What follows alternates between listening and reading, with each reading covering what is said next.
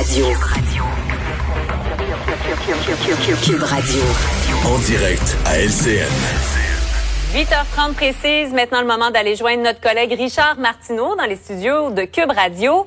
Richard, c'est aujourd'hui que ça se passe, mais quelques jours qu'on attendait le plan de contingence, qu'on attendait d'avoir une idée euh, comment ça va se passer avec tous ces employés qui donc devront quitter, qui ne sont pas adéquatement vaccinés, qui devront quitter, c'est dans moins de 48 heures maintenant à 11 heures, donc on devrait en avoir une bonne idée. Écoute, on se demande exactement ce que nous prépare le ministre Dubé. Est-ce qu'il va sortir des milliers d'infirmiers, d'infirmières de son chapeau comme ça, comme un magicien?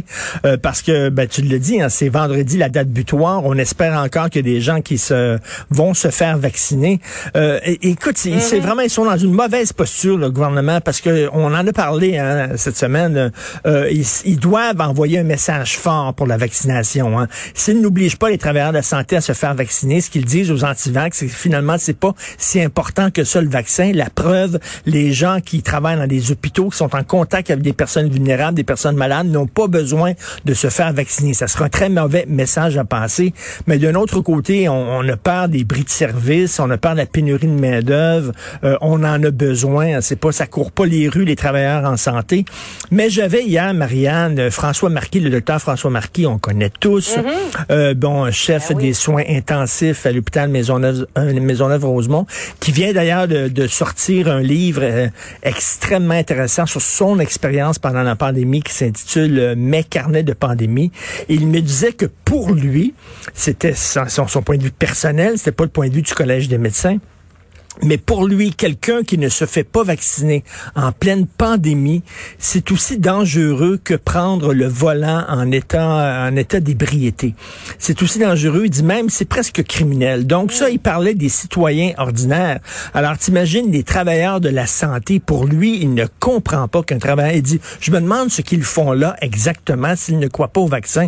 Puis on s'entend que les gens qui ne veulent pas se faire vacciner là euh, parce que pour des raisons médicales ou parce qu'ils ont peur des piqûres, c'est quand même assez minoritaire. La plupart, c'est pour des raisons idéologiques.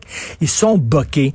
Alors, on se demande toujours que disent les médecins anti-vaccins à leurs patients lorsqu'ils les reçoivent dans les bureaux? Que disent les infirmiers, les infirmières, les ambulanciers euh, aux gens qu'ils croisent euh, alors qu'eux sont anti-vaccins? Le gouvernement est comme obligé de faire ça. Euh, en même temps, il y a le bris de service. On a très hâte à 11 heures. Ça va être vraiment une ben, conférence extrêmement importante parce que quelle va être la solution là? Qu'est-ce qu'on va mm Déjà, il y a du délestage. Déjà, il y a des gens qui doivent attendre pour des opérations importantes. Mais si en plus il y a des milliers de travailleurs de santé de moins dans le système, t'imagines, ça va être une situation difficile. Donc, on a très très hâte d'entendre ça à 11 heures parce que le gouvernement a annoncé à Marianne qu'il ne reculerait pas sur l'échéancier du 15 octobre. Ils veulent rien savoir, ils veulent continuer. Donc, mais quelle est la solution? Je le sais pas. Qui sait? Ils ont peut-être une idée absolument brillante. Donc, c'est dans 2h30. Ben voilà, et tu parlais de magie et euh, ça me faisait penser à, ce médecin à qui on a parlé, que tu as peut-être entendu euh, hier dans nos bulletins en Estrie, qui disait euh, le, ministre Dubé, là, il est pas à la tête du, ministère de la magie. On n'est pas dans Harry Potter. On peut pas créer du personnel qui n'existe pas. Et, et, Mario dit à partir de 11 heures ce matin, là, là, le regard va être tourné sur les patients.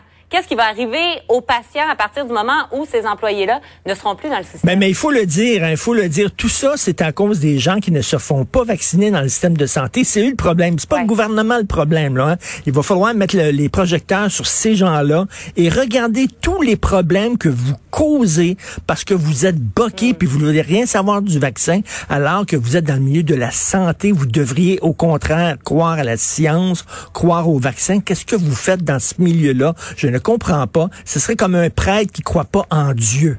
À un moment donné, qu'est-ce que tu fais si t'es prêtre? Bon. Tu veux nous parler également du Parti québécois qui presse donc le gouvernement Legault d'arrêter de donner euh, des contrats à des entreprises qui utilisent les paradis fiscaux. Ben oui, ben ça tombe sous le sens. Hein. Pourquoi soudainement on donnerait plein de contrats à ces gens-là alors qu'ils font tout pour éviter euh, l'impôt, pour fuir l'impôt? On l'a vu avec les Pandora Papers. Hein. Nous autres, les citoyens ordinaires, dès qu'on doit 50 dollars à Revenu Québec, c'est juste qu'ils nous envoient pas des fiers à bras à la maison pour avoir leur argent et de voir que des très riches peuvent euh, euh, fuir l'impôt comme ça, échapper à l'impôt, ça nous fâche. Mais d'un autre côté, bon, il dit on va arrêter de leur donner des contrats, ce qui est une bonne idée. Il dit ça se fait, Pierre-Paul Saint-Pierre Plamondon dit ça se fait au Danemark, ça se fait en Pologne. Mais qu'est-ce qu'on fait avec la caisse de dépôt? Parce que tous ceux qui lisent les chroniques de Michel Gérard, l'excellent chroniqueur économique du Journal de Montréal, Michel Gérard mm-hmm. revient régulièrement là-dessus. La caisse de dépôt elle-même, le bas de laine des Québécois, de l'argent dans les paradis fiscaux. Donc, à un moment donné, le gouvernement, faut qu'il prêche par l'exemple aussi. Alors, si le gouvernement dit aux entreprises, oh, c'est pas beau de, de fuir, d'avoir de l'argent dans les paradis fiscaux, on vous donne pas de contrat, oui, mais vous-même, le gouvernement lui-même a de l'argent dans les paradis fiscaux. Donc, à un moment donné, si c'est bon pour Minou, c'est bon pour Pitou. Ça manque de cohérence, tout ça. On devrait commencer au gouvernement par prêcher par l'exemple et la caisse de dépôt, ben, retirer ses billes des paradis fiscaux. Et ça, ben, c'est peut-être pas demain la veille, mais en tout cas, Michel Gérard enfonce le clou régulièrement et avec raison.